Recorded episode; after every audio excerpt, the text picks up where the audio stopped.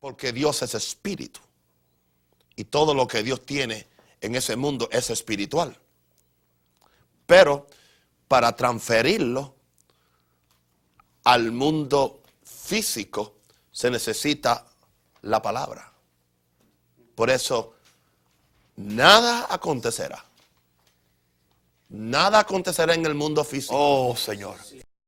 Gracias que no somos víctimas de Satanás ni de las circunstancias, ni de ninguna cosa creada.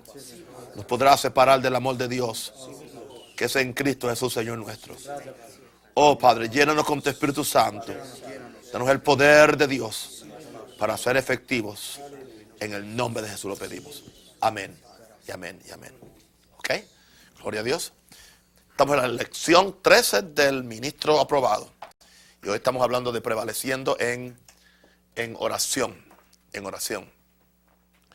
Ah, muy importante. Muy importante. Que aprendamos a orar. Que sepamos orar. Y que, y que podamos eh, eh, eh, conducir nuestra vida cristiana, nuestro ministerio, siempre en una dependencia total del Padre por medio de la, de la oración.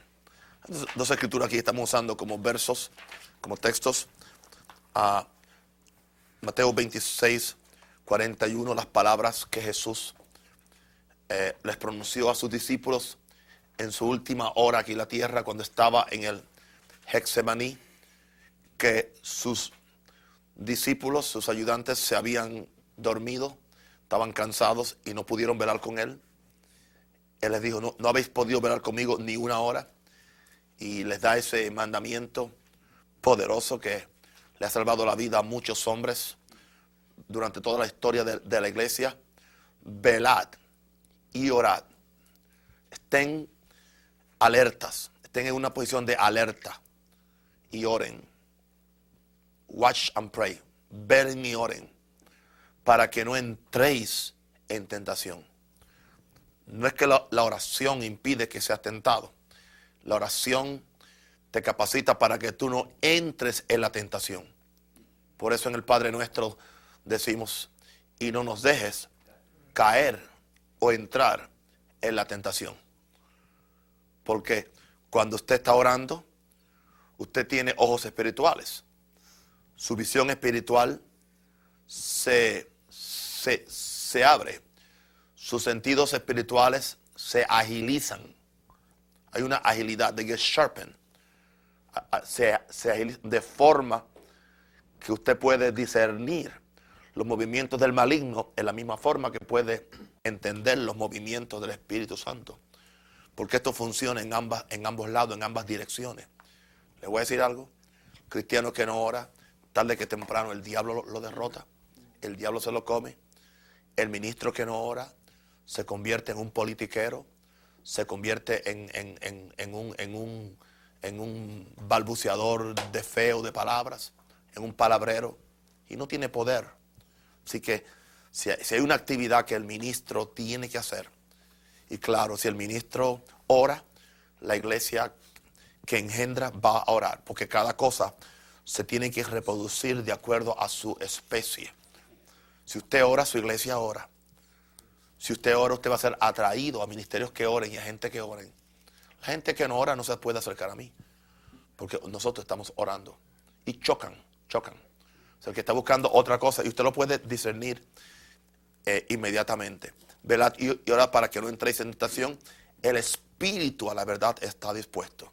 O sea, el espíritu del ser humano está dispuesto para orar. Pero la carne es débil. La carne es débil. Fíjense que la Biblia dice que la carne es débil.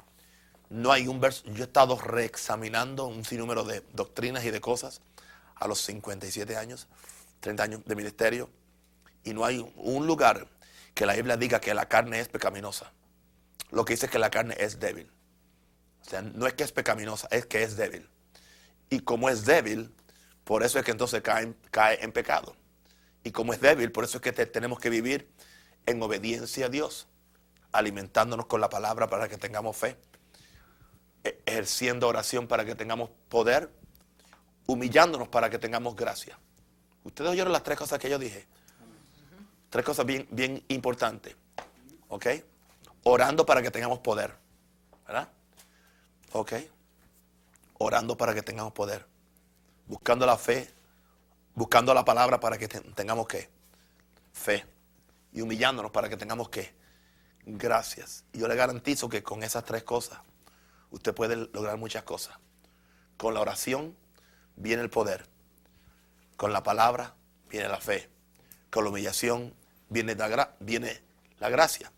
Porque Él da mayor gracia a, quien, a los que se humillan. Gloria a Dios. Bien tremendo. Así que la Biblia no dice nunca que la carne es pecaminosa.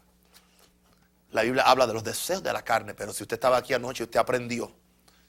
¿Cuántos entendieron anoche los que estaban aquí el proceso de la tentación? Yo creo que, como dicen allá en la isla, en Puerto Rico, más claro no puede cantar un gallo. ¿Entiende? Dijimos anoche como la tentación no es otra cosa que una demanda a un deseo, a, a un deseo real, normal, o una necesidad normal que usted tiene. O sea, pero claro, lo, que sucede que se convierte en pecado es cuando, cuando ese deseo usted, en vez de usarlo para, para glorificar a Dios, lo usa para glorificarse usted o para violar las leyes de la, de la palabra. O sea que, por eso es que dice la Biblia, interesante, dice, no hay ninguna tentación que no sea humana. O sea, Satanás no te puede tentar a ti a, que aprendas a volar. Porque tú no eres pájaro. Tú no tienes alas para volar. A mí el diablo nunca me ha dicho vuela. Porque sabe que no tengo alas. No, ahora sí que estoy yo en una línea. ¿Entiendes? A mí el diablo nunca me ha dicho vuela. ¿Por qué no vuelas? Porque él sabe que yo no tengo la habilidad natural para volar. Pero si me dice adultera, porque él sabe que tengo las, las, las, ¿cómo es la, la, los miembros normales de un ser humano, que, que puedo entiende, funcionar en esa, en esa área. Entonces, o sea, él puede usar lo que yo tengo. O sea, no, hay ninguna tentación que no, no sea humana. Sea, que él no puede tentarte con, nada que tú no puedas hacer. Pero él, no puede tentarte con nada que tú no puedas rechazar. No hay ninguna, dice Pablo, porque no nos ha sobrevenido ninguna tentación que no sea humana.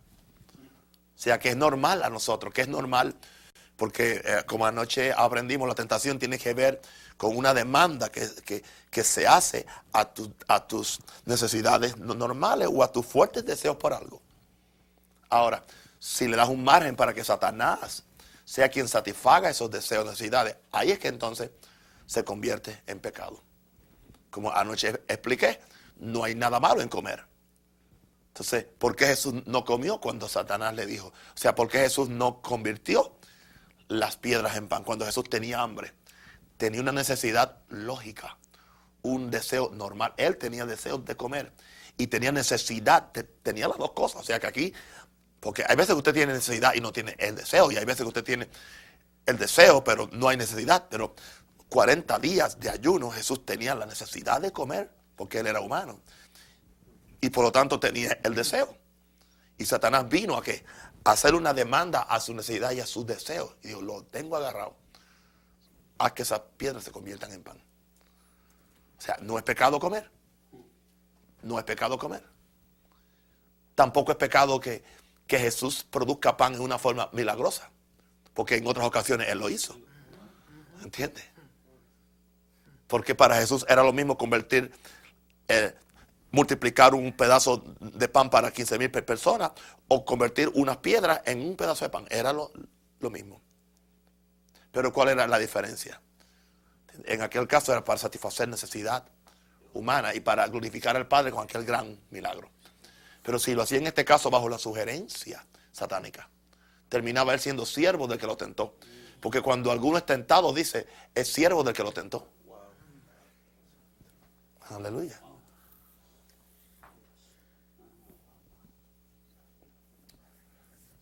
Amén. O sea que pecado, comer no era pecado. Gloria a Dios. Pero no bajo la sugerencia de Satanás. ¿Cuántas cosas se hacen a los cristianos bajo la sugerencia de Satanás? Por eso son pecados. Entonces, si es bajo la sugerencia de Satanás, no es de fe. Y todo lo que no es de fe es que es pecado. Ok. Pero ese no es el tema hoy, ok. Esa oración. Pero, todo está junto, porque si usted, si usted ora, usted va a poder ver a Satanás. En Lucas 18.1 dice Jesús, le refiere una parábola sobre la necesidad de orar siempre. ¿Para qué? Para no desmayar. Simplemente podemos resumir esta clase hoy y ya irnos a casa. Que si usted ora, no desmaya. Y si desmaya, porque no está orando. No, pero pues entonces no, no, estás orando bien, estás balbuceando. Porque Jesús dijo que, si tú, que, que orar es una necesidad. Y hay que orar siempre para no desmayar. Ahora le voy a explicar más tarde por qué Jesús oraba. vamos a los, pensamientos de apertura aquí, en la introducción. Toda empresa cristiana que quiera permanecer debe estar fundada en la oración. El, mejor fundamento es la oración. No podemos sustituir una vida de oración por estudio, psicología, filosofía u otras actividades de la carne.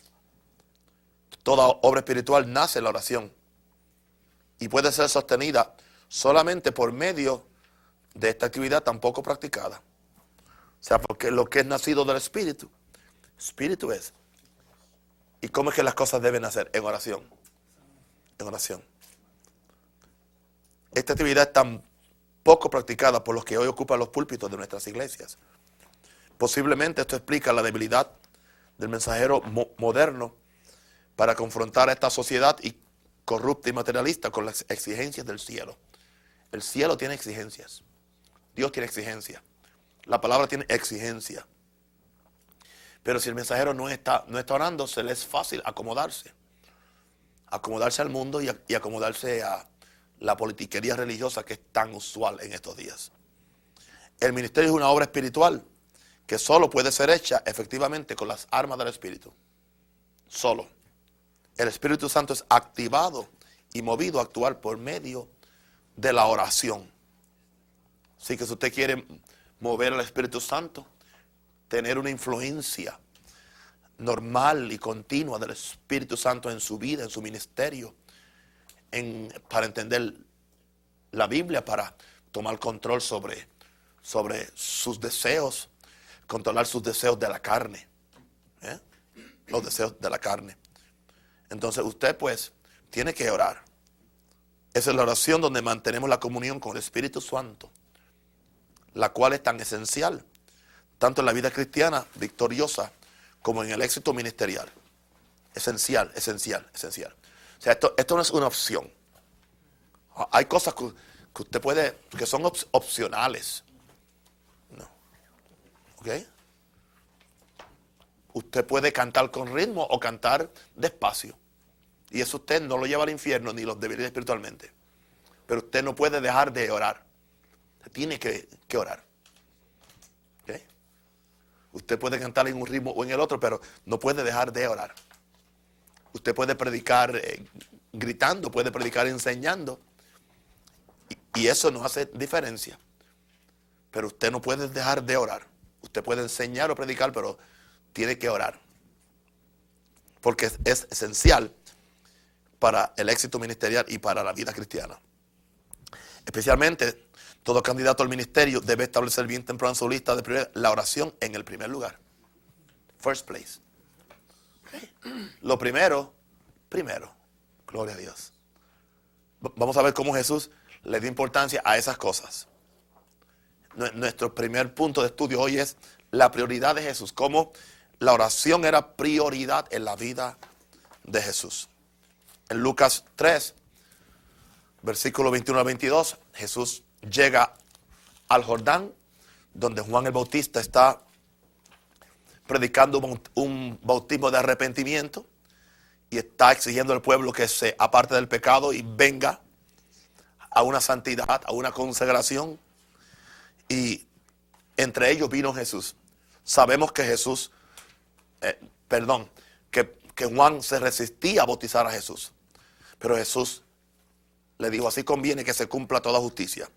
Y aquí nos dice que aconteció que cuando todo el pueblo se bautizaba, también Jesús fue bautizado.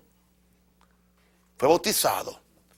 Y, y, en ese bautismo dice, y orando, el cielo se abrió. Esto implica una actitud en Jesús. O sea, Jesús no descansó o no se apoyó o no usó como excusa el hecho de que él era nacido del Espíritu y nacido de Dios. Sin y concebido aún sin pecado. Porque si alguien tenía una excusa para decir que él no necesitaba orar, era Jesús.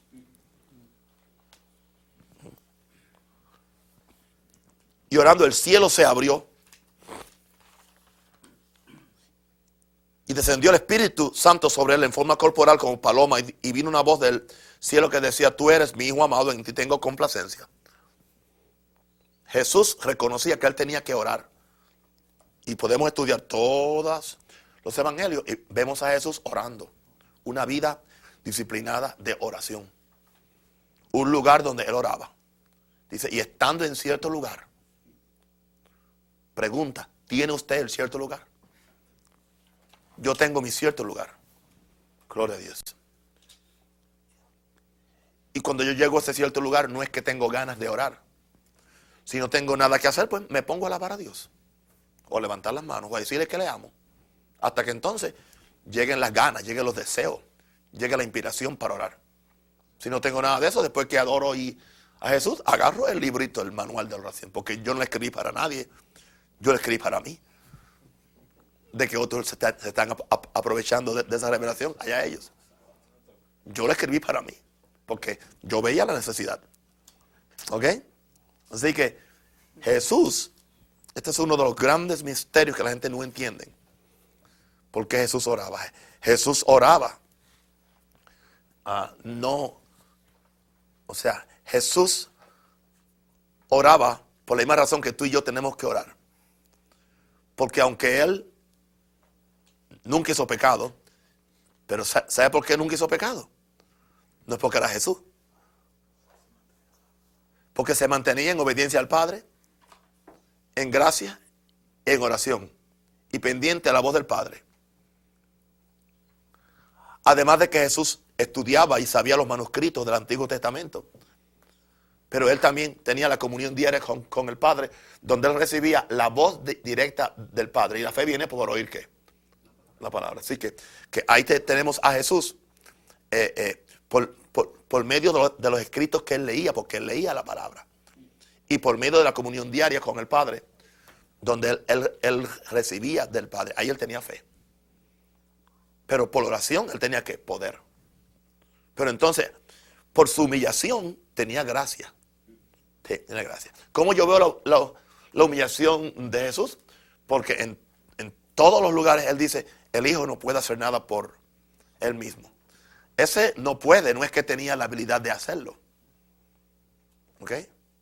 No puede, es, yo he decidido de que mi voluntad está tan, tan sometida al Padre que yo no voy a hacer nada sin que el Padre me lo autorice a hacer. O sea, yo me humillo. Yo he hecho a un lado mi, mi, mi, mi habilidad, yo he hecho a un lado a, cualquier talento, cualquier cosa que pueda hacer, y yo me someto al Padre. No es que yo no pueda hacerlo. Hay que entender, no tome las palabras simplemente por lo que dice. Muchas veces no se explican bien. No, no es que él no podía. Es que él no, es que él sabía que no debía hacerlo. Y ese no deber se convirtió en él en no poder. Yo no puedo hacer sino lo que el Padre hace. Yo no hablo sino lo que el Padre dice. Yo no, yo no hago sino lo que el Padre me, manda a hacer. Entonces, pero ¿cómo él, cómo él, por qué él hacía eso? Porque él sabía que él, él, él podía pecar. Él podía pecar. Él podía pecar. Pero para no pecar, que él prevaleció contra el pecado, contra el mundo y contra la carne. Una de las razones es porque vivió por fe. Otra, vivió orando. Otra, se mantuvo humilde. Entonces, en esa forma, él prevaleció. O sea, Jesús, hay quien cree que él no pecó porque era hijo de Dios. Adán también era hijo de Dios. ¿Y por qué pecó? Porque no hizo lo que Jesús hizo. Entonces Jesús, a quien se le llama el último Adán, viene a esta, a esta tierra y el mismo diablo que derrotó al primer Adán, recuerden, tenía un plan para derrotar al último Adán. Pero la diferencia es que este, este último Adán vivió en sumisión al Padre completamente. Entonces,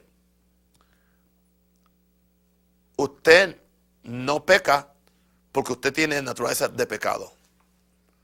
Usted peca porque usted no hace lo que Jesús hizo. Si usted y yo lográramos agarrar el concepto de lo que Jesús hizo y viviéramos la misma vida que, él vivió, le voy a decir algo, a cara abierta, a cara abierta, usted no pecaría. Porque el que permanece en él, no peca. El que peca es porque no le ha visto ni, ni le ha conocido. No es que no es salvo, no le ha visto ni le ha conocido, no está en comunión con él, no se ha apropiado de Jesús, no, no ha visto el Calvario, no ha visto la sangre, no ha visto lo que el pecado eh, eh, le causó a Jesús. Entonces, y no sabe la victoria que él puede tener sobre el pecado. Porque Jesús potencialmente venció el pecado. Y lo venció en la carne. Ahora, no fue que Jesús venció el pecado en la carne en la cruz. No. No, Jesús venció el pecado en aquí en la tierra. Antes de ir a la cruz. ¿Ok? Dice que acabó con el pecado. Pero una de las cosas que entendemos de, Jesús es que dice que por lo que padeció, aprendió qué? La obediencia. Hay quien cree que, porque se nos está diciendo, entiende que, que, que armado del mismo, del mismo pensamiento que Jesús se, se, se armó. Creo que eso está en Pedro. Gloria a Dios. Pedro, primera carta de Pedro. Ok. Pues, puesto que Cristo ha padecido por nosotros en la carne, vosotros también armados del mismo pensamiento. Ok. 4.1. Ahora, yo quiero que usted entienda esto. Armados del mismo pensamiento o tengáis la misma actitud. Ok. Pues quien ha padecido en la carne también que terminó con el pecado. Ahí no puede estar hablando de que Cristo padeció, padeció eh, eh, ¿cómo es eso en la cruz? Porque me está diciendo que yo haga lo mismo. Y yo no puedo ir a una cruz. Mi destino no es ir a una cruz, ya Jesús fue. O sea, vamos a interpretar la Biblia por, lo que dice. Puesto que Cristo ha padecido por nosotros en la carne. Vosotros también armados del mismo, del mismo pensamiento. O sea, que tú te armes de la misma actitud. Pues quien ha padecido en, la carne, terminó con qué? Con el pecado. O sea, no es que el pecado se acabó, que que él venció el pecado. Él no se sometió al pecado. En la carne, en su cuerpo de carne. Entonces ahora se nos dice a nosotros, no que vayamos a la cruz. Así que no puede estar hablando ahí de la cruz. Armados del mismo pensamiento. Pues quien ha padecido en la carne padecer, ahí, no está hablando del padecimiento que él tuvo en la cruz del, Calvario. Es el padecimiento en la carne. Dice, por lo que sufrió, aprendió qué? La obediencia. O sea, padecer en la carne cuando usted no le da el deseo que la carne quiere. El deseo que el diablo le sugiere. Cuando su carne quiere hacer algo incorrecto o ilógico, pero que o correcto y lógico, pero que no agrada a Dios y está fuera del, tiempo de Dios, y usted no lo hace, a usted la carne le empieza a brincar. Pero es la forma como usted termina con el pecado. Está, hablando aquí para no vivir el tiempo que resta en la carne, conforme a los deseos de los hombres, sino conforme a la voluntad de Dios. ¿Cómo fue que Jesús vivió el tiempo que él vivió en la carne? Conforme a los deseos de Dios, conforme a la voluntad de Dios. Así fue que él padeció en la, carne. Estoy diciendo yo que él no padeció en la cruz, yo, yo no dije eso. Pero para propósitos de estos versículos, estos versículos no, no tienen que ver nada con la cruz. Oh Señor. ¿Ok? Jesús siendo el Hijo de Dios era consciente de la necesidad de depender del Padre para todo lo que él iba a hacer. En su primera presentación pública después de haber sido bautizado, la Biblia relata que, subiendo del agua Jesús oraba. Esto indica que Jesús entendía muy bien la importancia de la oración. En esta escritura descubrimos la relación estrecha entre la, oración y la llenura del Espíritu Santo, él oraba bajo, el Espíritu y lo llenó. Y el Padre le habló. Lo que tú haces cuando tú oras. Y si tú oras, tú tienes un buen sentido de tu identidad. Tú eres mi, tú eres mi hijo amado. Y en ti me complazco. Y no andas por ahí todo frustrado. ¿Me querrá Dios o no me querrá? ¿Me llamó o no me llamó? ¿Estará conmigo o no, o no estará conmigo? O esto será una falacia de mi mente. No porque el que ora tiene el testimonio del Espíritu. Porque el Espíritu viene sobre él. No necesariamente una voz audible, sino la voz, esa voz sublime, pequeñita, que tú sientes en tu conciencia, en tu espíritu, cuando el Espíritu nos da testimonio de que somos hijos de Dios. Y si hijos también herederos. Aleluya. ¿Ok? Así que Jesús, Jesús fue lleno del Espíritu Santo en esta ocasión después de haber orado. Esto establece el principio que el secreto para ser lleno del Espíritu es la mucha oración. Mucha oración, mucho espíritu. Poca oración, poco espíritu. Ninguna oración, ningún espíritu. Fuerte oración, fuerte espíritu. Débil oración, débil espíritu. Aleluya. Mientras más tiempo tú estás conectado, más tiempo puedes permanecer conectado. ¿Alguien está conmigo? Ok. Ahora, creo sin temor a equivocarme que parte de la oración de Jesús era para ser lleno del Espíritu Santo. Gloria a Dios. Esto lo prueban sus propias palabras cuando, cuando él dijo en Lucas 11:13, cuando él dijo, y nos dio la clave aquí, y nos dio la seguridad de que el Padre quiere darnos el Espíritu Santo. Pues si vosotros siendo malos, sabéis dar buenas dádivas a vuestros hijos, cuanto más vuestro Padre que está en los cielos dará el Espíritu Santo a los que se lo pidan. Está hablando de la disposición del Padre, del gusto del Padre, del placer del Padre, de darnos el Espíritu Santo cuando se lo pidamos. Ah, mientras más tú pides, más tú, más tú recibes. Tú no pides solamente una vez para ser bautizado lleno. Cada, para cada tarea tú necesitas más Espíritu Santo.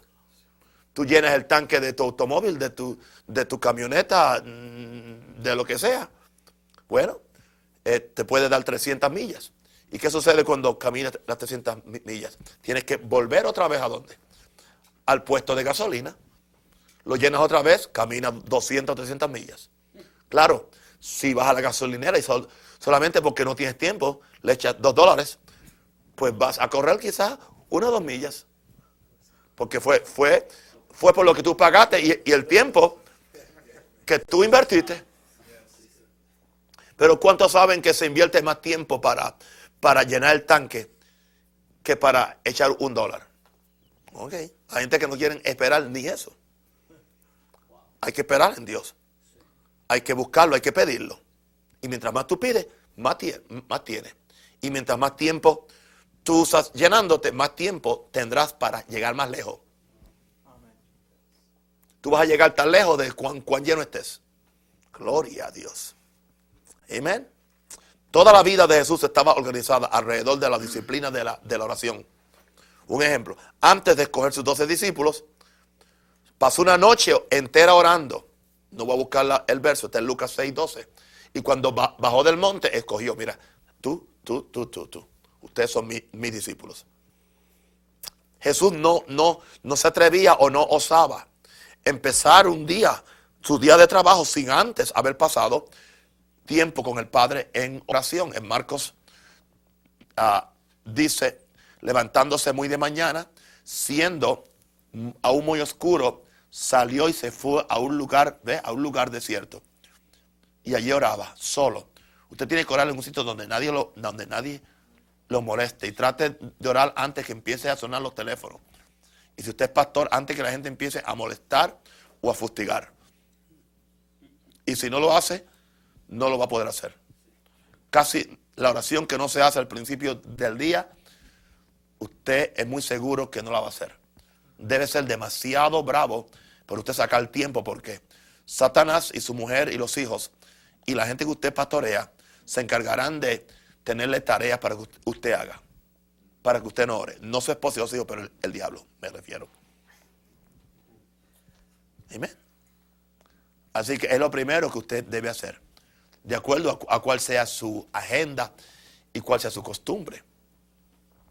¿Ok? Jesús se levantaba muy de mañana, siendo aún muy oscuro, salió y se fue a un lugar desierto y allí oraba. Y dice que llegaron los discípulos y le dijeron, maestro, todos te buscan. Él estaba orando y la gente lo estaba buscando. Él no estaba buscando a la gente, estaba buscando al Padre y la gente lo, lo estaba buscando a Él. Aprende este principio, pastor o futuro pastor. Si tú, si tú vas a estar caminando detrás de la gente en vez de caminar detrás de Dios, te vas a frustrar. Porque la gente hoy te dicen, hoy te, hoy te aplauden y te ponen palmas y, eh, te dicen, eh, eh, eh, Osana al rey que viene. Y al otro día te crucifican y dicen, crucifícalo porque no llenó mis expectativas. A un miembro de tu iglesia que tú creías que iban a dar la vida por ti porque te lo dijeron. Te dijeron que iban a dar la vida por ti, pero cuando tú empezaste a hablar de, diezmo, no, no, querían dar el 10%. ¿Ok? Te dijeron que te querían dar el pollo y no te dan ni el cuello del pollo. Hello. Te quiero enseñar algo que yo he aprendido. Si te, si te lo puedo enseñar y puedes ser humilde para recibirlo. No camines detrás de la gente. ¿Entiendes? Sí, hay que amarlos, hay que disipularlos, hay que entrenarlos, hay que tener compasión completa contra ellos. Pero no camine detrás de ellos. Jesús no lo andaba buscando a ellos, dice que andaba buscando al Padre en oración. Y, vienen los discípulos y dicen, todos te buscan. Es mejor que ellos te busquen a ti, no que tú los busques a ellos. Pero ellos no te van a buscar a menos que tú estés buscando a Dios. Pero cuando tú estás buscando a Dios, el Espíritu Santo, el Espíritu Santo se encarga de traer a ti la gente que tiene necesidad y la gente que está asignada a ti para que tú le ministres. Cada uno de ustedes que está aquí ya de pastor, hay un grupo de gente que están asignadas para ti y no te la puede quitar nadie. ¿Okay? Pero ora por ellos. ¿Ok? No ores detrás de ellos. ¿Entendieron este principio? Si usted entiende esto, va a ser más que vencedor en su ministerio.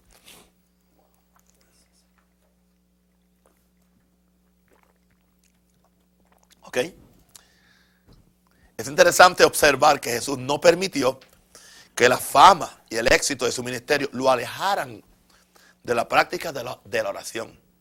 Después de sus grandes campañas de señales y milagros, él sentía la necesidad de retirarse al monte para orar.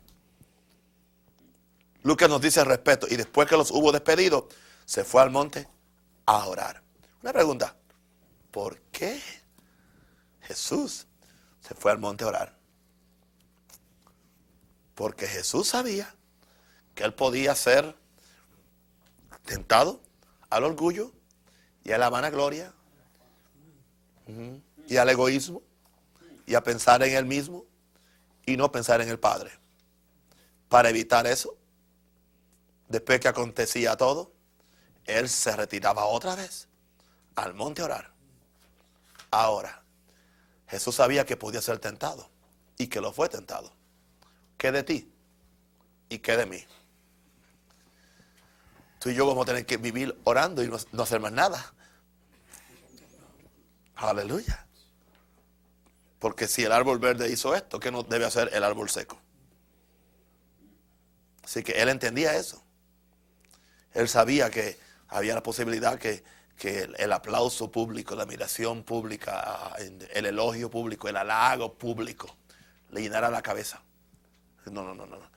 Lo estoy haciendo para la gloria del Padre y para compasión por ellos. No lo hago con, no lo hago con ninguna agenda egoísta. Y voy a decirle algo que Dios me ha ministrado en estos días, en los últimos meses de este ayuno. Esa agenda egoísta tiene que irse de nosotros.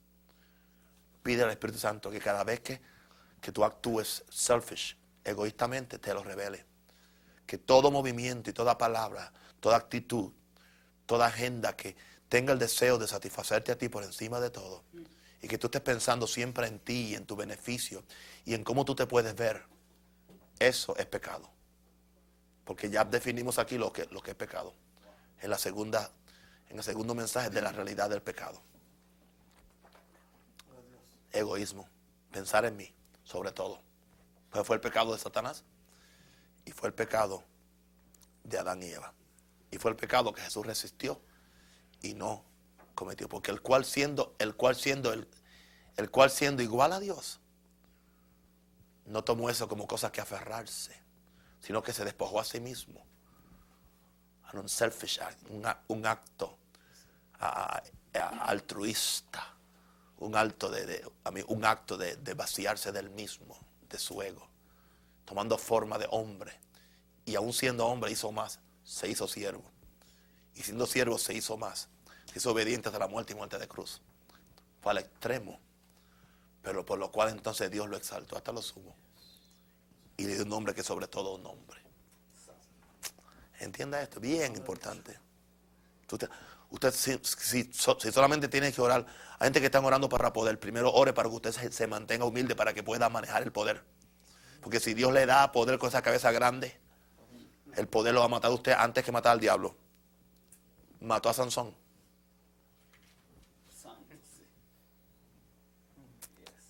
Ok.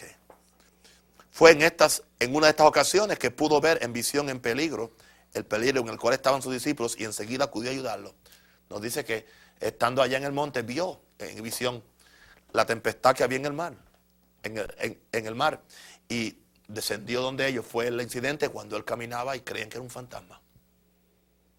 O sea que el, el, ministro, el cristiano que está orando, Dios puede revelarle peligros, cosas que están aconteciendo a otras personas o a tu iglesia, o a tus pastores, o a tu familia. Y tú puedes orar, y tú puedes ir, y tú puedes intervenir para, para, para ayudar a tu gente. Qué importante es entonces que para el ministro ser un imitador de su maestro si quiere tener los mismos resultados que él tuvo. Una de las palabras que han impactado mi vida fueron dichas por un predicador llamado Larry Lee. Y él dijo, Jesús empezaba su día orando lo concluía orando y en el medio hacía milagros. Una, buena fórmula, ¿no? Empezaba el día orando, lo concluía orando y en el medio hacía milagros. Ahora, usted puede hacer un estudio de la vida de oración de Jesús y va a encontrar a Jesús orando, orando en todas circunstancias. Ante la tumba de Lázaro, ¿qué hizo? Oró. Oró. ¿Qué hizo en la cruz? Oró. Padre, perdónanos. Eso es una oración cuando dijo, en tu mano encomiendo mi espíritu, eso es una oración. Una pregunta, ¿qué está haciendo Jesús hoy? Hoy, orando por nosotros. Es el sumo sacerdote, es el sucesor, eh, digo, intercesor. Así que aún hoy Él no deja de, orar. Sigue orando. Y si Él está orando, haremos menos nosotros. Gloria a Dios. El éxito máximo de un ministro es la oración. Aleluya. Amén. Vamos entonces al, punto B, ¿por qué orar? Juan 4:24 y Marcos 11:24. Dios es espíritu y los que le adoran espíritu y en verdad es necesario que le adoren. Marcos 11:24, por tanto digo que todo lo que pides orando, cree que lo, lo recibiréis y os vendrá. Esta es una de las preguntas que más ha inquietado a los creyentes en todas las épocas. ¿Por qué Dios necesita que yo ore si Él es el Todopoderoso? Si Él lo sabe todo. La primera razón por la cual Dios quiere que oremos no es para que obtengamos algo de Él, sino para que estemos con Él. Para que estemos, tengamos comunión con Él. Dios es una, es una persona y como tal desea la comunión de sus hijos porque los ama. Él quiere que tú entres al lugar secreto, donde tu Padre te ve en secreto donde Él te está esperando para tener comunión contigo. Ese amor debe ser cultivado. Y una de las formas de hacerlo es por medio de la comunión que establecemos en la, en la oración. Por eso es que la oración no es para pedir simplemente, es para adorarle, es para tener comunión con Él, es para tener un buen rato con Él, es para esperar en Él, es para estar quieto en algunas ocasiones y no hablar tú todo el tiempo y esperar que Él te hable. Ten contigo un cuaderno, una libreta. Ten contigo un lápiz por si acaso Él te dice algo, apúntalo. Gloria a Dios, mis mejores mensajes salen cuando estoy, estoy orando. Gloria a Dios. Y lo que es nacido del Espíritu, Espíritu es. Eso bendice más a la iglesia que cuando tú tienes que romperte la, cabeza buscando un programa de computadora, una concordancia, a ver de qué tema hablas. Y puedes ve- venir con la mejor exégesis, pero si no nació en oración, pues no produce el mismo resultado. ¿Ok? La comunión con Él. Este es uno de los aspectos menos comprendidos sobre la oración. Es en esta comunicación personal que conocemos a Dios y nos conocemos a nosotros mismos. Porque el que se acerca a Dios, pues, se da cuenta que no está tan santo como- él creía que estaba. Y que él no sabe tanto como él creía que sabía. Y que él no tiene tanta fe y poder como él, él creía que tenía. Porque cuando tú conoces a Dios, al tú reflejarte en Él, porque Él, es el espejo, te vas a dar cuenta de todo el pecado, de toda la rebelión, de todo el orgullo y la vanidad y el egoísmo que es común a los seres humanos que no están dándole la gloria a Dios. No veamos la oración como un mero deber, sino como un privilegio de tener una cita con el Rey del Universo, quien a la misma vez sucede que es nuestro papá, nuestro Padre. Y Él quiere estar con sus hijos. Y Él quiere, Él se, Él se honra en saber que los hijos dependen de Él, aunque sean grandes, grandes, que tengan 30 años de ministerio, son hijos grandes. Pero Él se goza cuando los hijos de 30 años lo aman igual que cuando tenían un año. Lo quieren igual que cuando tenían 5 años. Lo besa igual que cuando era un niño. Que porque creció no dejó de besarlo y de abrazarlo y de depender de él. Le pide favores como se los pedía cuando no podía hacer las cosas por su propia fuerza. Que aún sigue dependiendo de sus favores, de su gracia y de su misericordia. Ese es el Padre. Ese es el Padre. Aún en lo natural, un padre, si el hijo tiene eh, 10 años menos que él y le pide algo, él se siente bien, se siente realizado. Es comunión. Es comunión del Padre con los hijos. Ahora, otra de las bendiciones de orar es el cambio que provoca en nosotros. Dios es un Dios santo. Y al nosotros entrar en, contacto con el Señor por medio de la oración, dos cosas van a suceder. Al estar en su santa presencia, todo lo que es pecado en nosotros saldrá a relucir. Y seremos obligados a hacer una de dos cosas, o cambiar o dejar de orar. Pero usted no puede seguir orando y seguir pecando. El que le diga a usted que tiene una vida continua de oración y usted no ve cambios drásticos en su vida hacia la santidad, le está mintiendo. O a menos que esté orando como los fariseos, para darse golpes en el pecho al frente de la gente.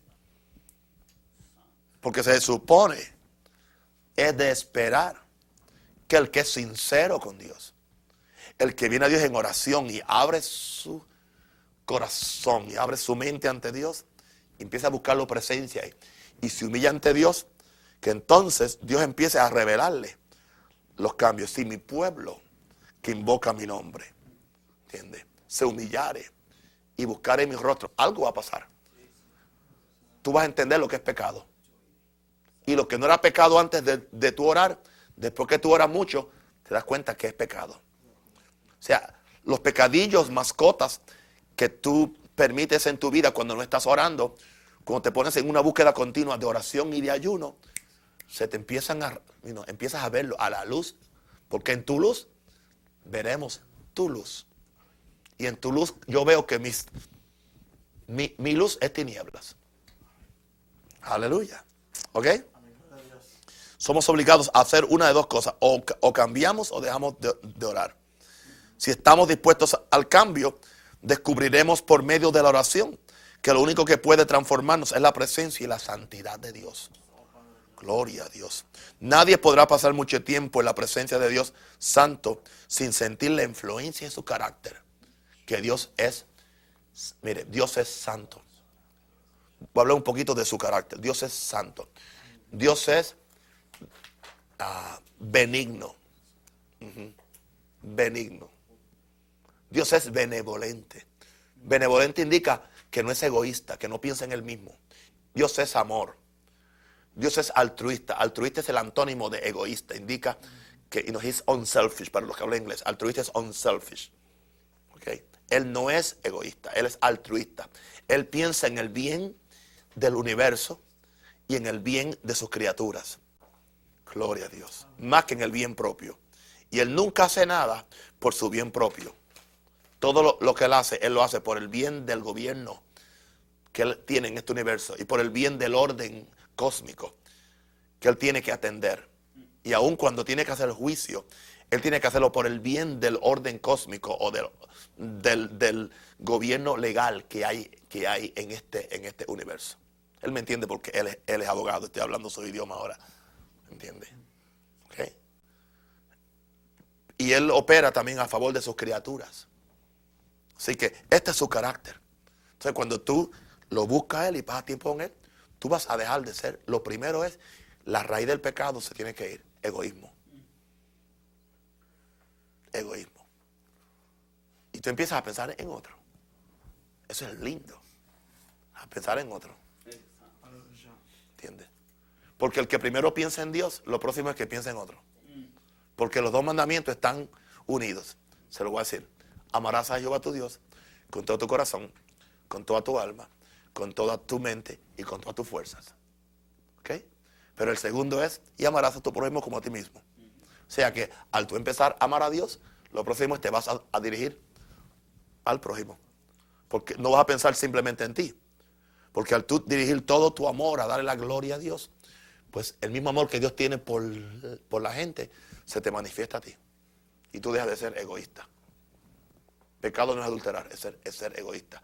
La gente adultera porque es, es egoísta. La gente roba porque es, porque es egoísta. ¿Ok? La gente miente porque es egoísta. La gente es avariciosa porque es egoísta. La gente mata a otro porque es egoísta. La gente quiere subirse por encima de todo el mundo, no importa lo que le, lo que le cueste, porque es egoísta. La gente hace trampa porque es egoísta. No hay pecado que no nazca en la raíz. Gloria a Dios. Egoísmo. Tú quitas el egoísmo, se termina el pecado. El problema de la iglesia hemos estado atacando los síntomas del pecado, porque es fácil atacar síntomas. Y el primero que es egoísta es el que está predicando. Entonces, claro, se refugia en una santidad externa de haz y no hagas, en vez de ir a la razón, que es ser benevolente como Dios, ser amante como Dios. Y eso, eso, es lo que Dios quiere. Pero estas cosas se cultivan en oración para que sintamos la influencia del carácter de Dios. Esta es la razón, esa es la razón que cada vez que una persona está en pecado, lo primero que hace es retirarse de la comunión y la búsqueda de Dios. ¿Sabe usted eso? ¿Verdad que tú lo has hecho? Ok, está bien. Ok. Los que estamos en el ministerio y lo tomamos en serio, pronto nos daremos cuenta de cuán incapacitados estamos para hacer la obra de Dios en la tierra, en nuestras propias fuerzas. Es entonces que descubrimos que necesitamos desesperadamente los recursos del cielo para poder enfrentarnos a los desafíos de, la tierra y del infierno. No hay límite para la persona que sabe buscar el rostro de Dios. Cuando lo hacemos, el Espíritu Santo está más que dispuesto a revelarnos todos los recursos que Dios tiene para que hagamos su obra. Es esta dependencia de Dios en oración lo que nos hará predicadores poderosos de la palabra de Dios y nos llenará con el poder de lo alto para destruir las obras del diablo. Y no olvidemos que la oración también es, es un medio para pedirle a Dios todas aquellas cosas que necesitamos, tanto en la vida espiritual como en la vida natural. Muchas veces no tenemos cosas porque no las pedimos. Y si pedimos, pedimos con motivos equivocados. Egoísmo. Pensando en mí. Jesús vino, vino a, revelarnos un Padre bueno que se deleite en darle a sus hijos todo lo que necesitan. En la vida del ministro habrá muchas necesidades de carácter físico y financiero, en las cuales debemos saber cómo ir, ir al Padre con la fe y seguridad que Él nos las hará. Porque Él es un buen Padre. Gloria a Dios. ¿Ok?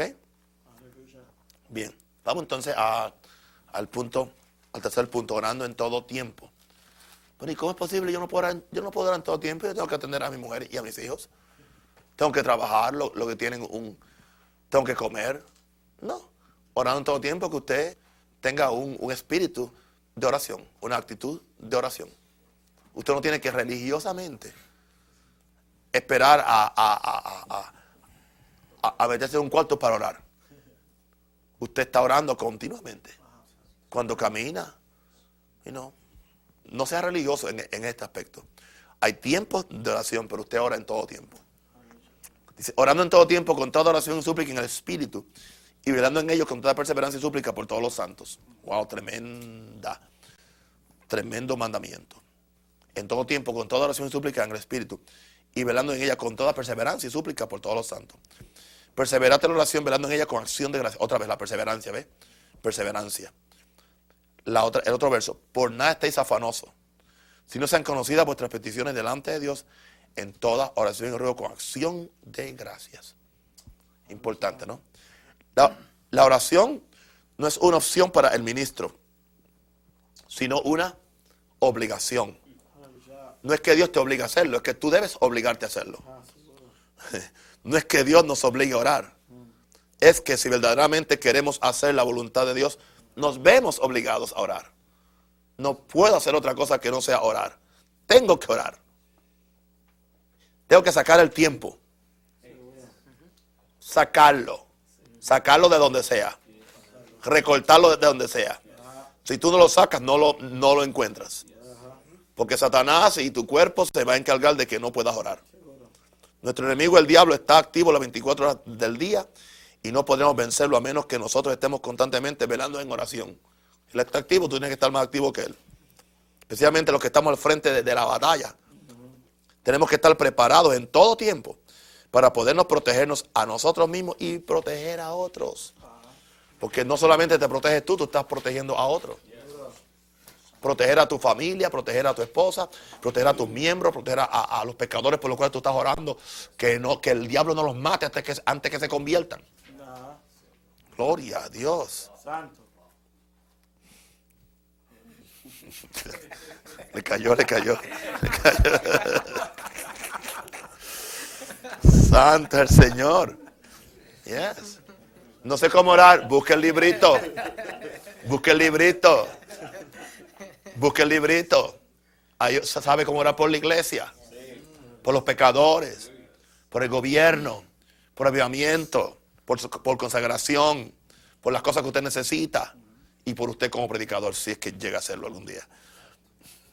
¿Ok? Es la comunión con Dios lo que mantiene nuestros sentidos agudizados para que estemos alerta para poder estar firmes contra todas las acechanzas del diablo. Gloria a Dios. Ser fuertes en el Señor en el poder de su fuerza. En el clásico capítulo de la, la batalla espiritual, Efesios 6, somos exhortados a ponernos la armadura de Dios. Inmediatamente nos dice cuál es el propósito después que nos vestimos el propósito es que oremos en todo tiempo. Usted no se va a vestir para estar bien vestido o para que la gente lo, vea. Oh, tengo una armadura tremenda. Recuerda que en el momento que usted se pone la, armadura, también Satanás se pone la de él. Así que no se la ponga menos que usted esté en serio. No, yo soy fuerte, yo rependo al diablo. Y hay gente que hasta maldicen al diablo con malas palabras y cuántas cosas hay. Sí, empiezan a hacer una guerra, ¿entiendes? Tonta de palabras. Mira, sinvergüenza, hijo de este y de los otros. Viene el diablo y se los come. Claro. Vístete de la armadura. Gloria a Dios. Vístete, ponte el yelmo de la salvación en tu cabeza, ponte la coraza de la justicia, el, apresto del Evangelio de la paz en, los pies, ponte la correa de la, de, la, de la verdad, ¿entiendes? Agarra la espada del Espíritu, el escudo de la fe, toma esas cosas, pero asegúrate que es que las vas a usar en oración. No, no para ir de paseo. Porque dice enseguida orando en todo tiempo. O sea, después que te vistes eso, dice Efesios 6, orando en todo tiempo. Porque si el diablo te ha vestido, digo, ah, te está preparado así que aquí voy más fuerte. Y en vez de venir con, un demonio, viene con siete. No, él se vistió. Él estaba, él era menos ofensivo cuando, cuando, cuando estaba desvestido, pero ahora se, se vistió. Así que ahora necesito más refuerzo. Así que si te vistes es para que pelees y para que ore. Usted nunca lo ha visto así. Yo sé que no. Yo tampoco, le grito. Yo tampoco lo había visto así. Por eso tú nunca lo habías visto así, porque tú ves lo, que- lo que yo veo. Ahora sé lo que está pasando. Ahora sé lo que sabes está pasando. Algo te llegó, ¿ah? ese soldado. Ya, El entrenamiento. Claro. Claro. claro, claro. Sí. Sí, porque después que te, te, te estás vestido, estás ahora, no, no, no te pongas arrogante tampoco. Y no, no te pongas como, como el loro. Qué buen pecho para una bala. Qué buen pecho para una bala. Y no, hasta que alguien le tiró un, un tiro y él dijo, eran bromas. Con el diablo no puedes decir, eran bromas. no, no, no.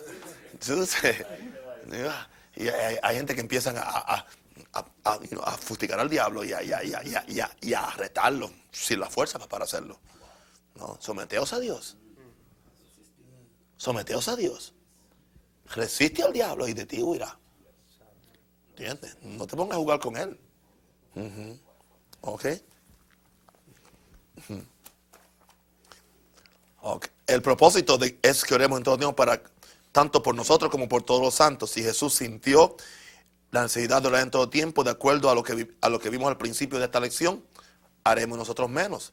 Los mismos peligros que Jesús enfrentó en su vida y en su ministerio, y en su ministerio son los, los mismos que nosotros enfrentamos hoy en día y quizás en mayor escala porque estamos en los últimos días y Satanás sabe que tiene poco tiempo. Si queremos los cielos abiertos en todo tiempo, tenemos que orar en todo tiempo. O sea, si queremos santidad en todo tiempo, hay que orar en todo tiempo. Si queremos revelación en todo tiempo, hay que orar en todo tiempo. Si queremos poder en todo tiempo, hay que orar. Queremos cie- eh, cielos abiertos en, en todo tiempo, hay que orar en todo tiempo. Queremos fe en todo tiempo, pues hay que orar en todo tiempo. Queremos la asistencia de los ángeles en todo tiempo, pues oremos en todo tiempo, porque ellos son movidos también por la oración. Si no lo hacemos, estamos causando nuestra propia derrota y no podremos echarle la culpa a Satanás por ello, por lo que suceda. La Biblia está llena de exhortaciones a la perseverancia en la oración y en la búsqueda continua de Dios, de su poder, de su presencia. No es un secreto que Dios desea bendecirnos, pero hay un diablo y unas huestes de demonios que se oponen, que se nos oponen a cada momento para que no seamos efectivos en el desarrollo de nuestro ministerio. Entendamos eso. Bien importante, ¿ok? El secreto del poder de todos los hombres de Dios de la antigüedad y del presente lo encontramos en una vida dedicada a la oración e intercesión. Usted no encuentra un gigante de la fe en el Antiguo Testamento, en el Nuevo Testamento o en la historia de, de la iglesia que no fue un hombre fuerte en sus rodillas. Los hombres de, Dios son fuertes de pie porque fueron fuertes en sus rodillas. Se doblaron a Dios. Porque el tú doblar tus rodillas es un símbolo de doblar tu voluntad. Aleluya. Cuando tú doblas tus rodillas, estás doblando tu voluntad a Dios. Tu agenda, tu egoísmo, todo aquello. ¿Ok? Así que todos los hombres de poder han sido hombres de oración. Y hombres de, de, de- de poder, cuando dejaron de orar, perdieron el poder. No pensemos que lo que hicieron lo lograron por alguna gracia, cualquier o cualidad especial. Eran hombres con pasiones semejantes a las nuestras. ¿Qué fue entonces lo que estableció la diferencia? La palabra nos dice cuál fue la diferencia. Santiago nos dice, después que habla de que Elías era un hombre sujeto a pasiones como las nuestras, pero dice que oró y el cielo se abrió.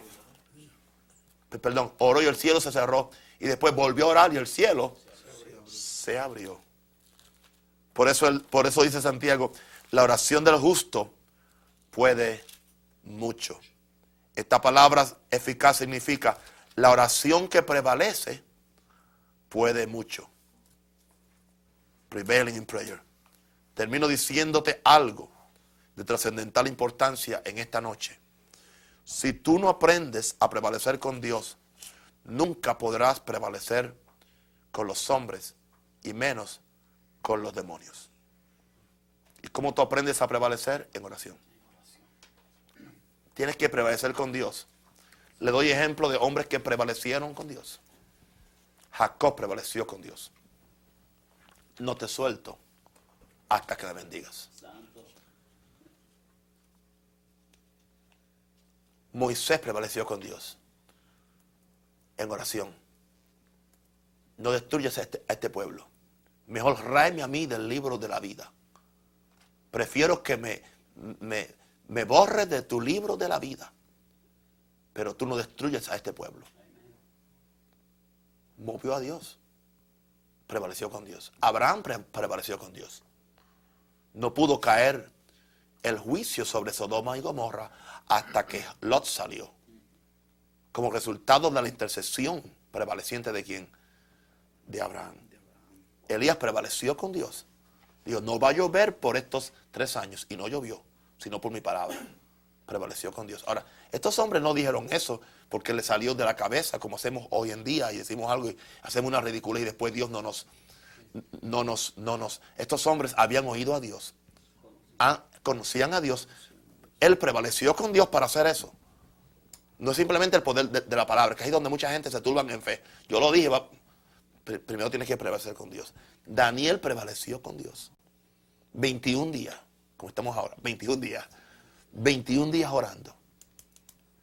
Y a los 21 días la respuesta llegó. La respuesta había salido desde el primer día. Pero él tuvo que prevalecer con Dios y contra el diablo. Gloria a Dios. Amén. La viuda prevaleció con el juez injusto. Aleluya. ¿Mm? La mujer sirofeniza prevaleció con Jesús. Prevaleció. Y no importa que Jesús le dijo perrilla, prevaleció. Amén. Bartimeo prevaleció gritando hasta que recibió su vista. Gloria a Dios. Es asunto de prevalecer. Y si tú quieres resultados en tu ministerio, tienes que aprender a hacer la oración que prevalece. De esto hablaremos más tarde durante el año aquí en Maranata. La mujer, Sirofeniza, ¿no te acuerdas? Mi hija está atormentada por un demonio. la que comía pan de piso. Sí, la que...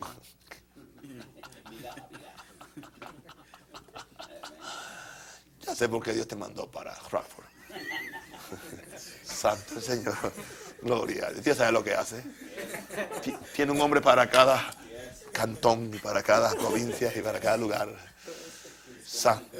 Y es la gracia de Dios. Por amor a ti, papito. Y más que por amor a ellos. Gloria a Dios. Santo el Señor. Amén. Prevalecer. ¿Sabes que casi nadie sabe prevalecer? Aún tenemos que aprender a pre- prevalecer. Pre- prevalecer por la salvación de un hijo. Prevalecer para que Dios se mueva en una ciudad. Prevalecer para que Dios haga algo en una iglesia. Prevalecer. Prevalecer para que Dios rompa de nosotros alguna fortaleza espiritual. Porque muchos de nosotros hay fortalezas de lujuria y no de, de- de- de tantas cosas. Y hay que prevalecer, Señor. Bendíceme. Yo renuncio a esto, pero yo quiero ser libre de esto en el nombre del Señor. Prevalecer. Y si, y si tú ah, te haces el esfuerzo, prevaleces con Dios. Y después con el diablo. Y después con los hombres. ¿Ok? El hombre que- ora con Dios se desahoga.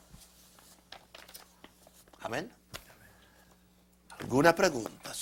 Aún estamos en, en la, en la televisión. ¿Alguna pregunta que pueda quedar para la posteridad de estas lecciones en video y en cassette? ¿Alguien tiene alguna pregunta? ¿O algún comentario? Sí, mijo. I have a question. Um, I never, I never um, heard it that way about prevailing, and the answers are in the beginning, and you must prevail uh, to get the true blessing. Um, but what do you do sometimes when you see see other people? Um, it seems like it seems like they're they're getting they're, they're getting certain blessings, and they're not living the, the life that they should be living. I mean, you know it. You know what I mean? You know their spirit, and is that because God's purpose for everyone is different, or and you're trying to prevail? You're trying to do it the right way. ¿Por qué Dios aparentemente a otros le da las cosas más rápido? Posiblemente son niños.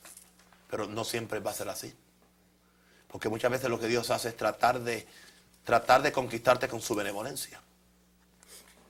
A ver si tú cambias. Pero llega un momento cuando tú vas a crecer. Y cuando tú vas a crecer, entonces Dios te, te hará la soga. Oh, yes. Sí. Yes. Bu- buena pregunta. Muy buena pregunta. ¿Alguien más? ¿Alguna pregunta ahora? Para que queden. No, queda aquí para siempre. ¿no? Tenemos tiempo. Gloria a Dios. ¿Sí?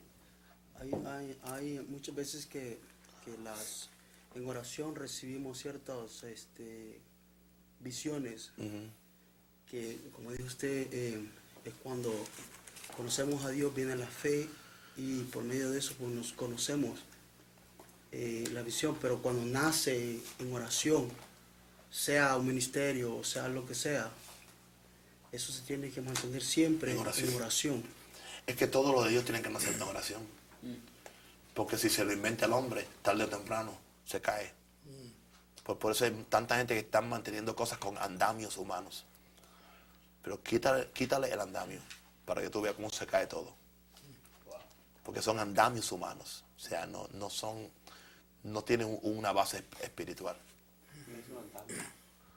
Un andamio scaffolds, Oh. Okay. lo que se usa para cuando tú vas a trabajar, que se pone ahí para aguantar. Sí, sí, sí, to hold it. Andamios. Por esa razón que he visto, he visto yo en, en mi- mi- en mis años de, de- de cristiano, de ciertos eh, individuos que han comenzado algún negocio, alguna empresa, y nació en oración y no, lo, y no perseveraron en ello, se vinieron. Claro, claro. Porque después ellos se ponen muy autosuficientes. Y ahí se cae. Lo que nace en oración se conserva en oración. Tremendo. ¿Alguien más? Sí, un comentario. Sí. apóstola. Algo en el primer mensaje de, del pecado de la serie, el atalaya. Atalaya, sí. Estuve escuchando el cassette y revisando las notas.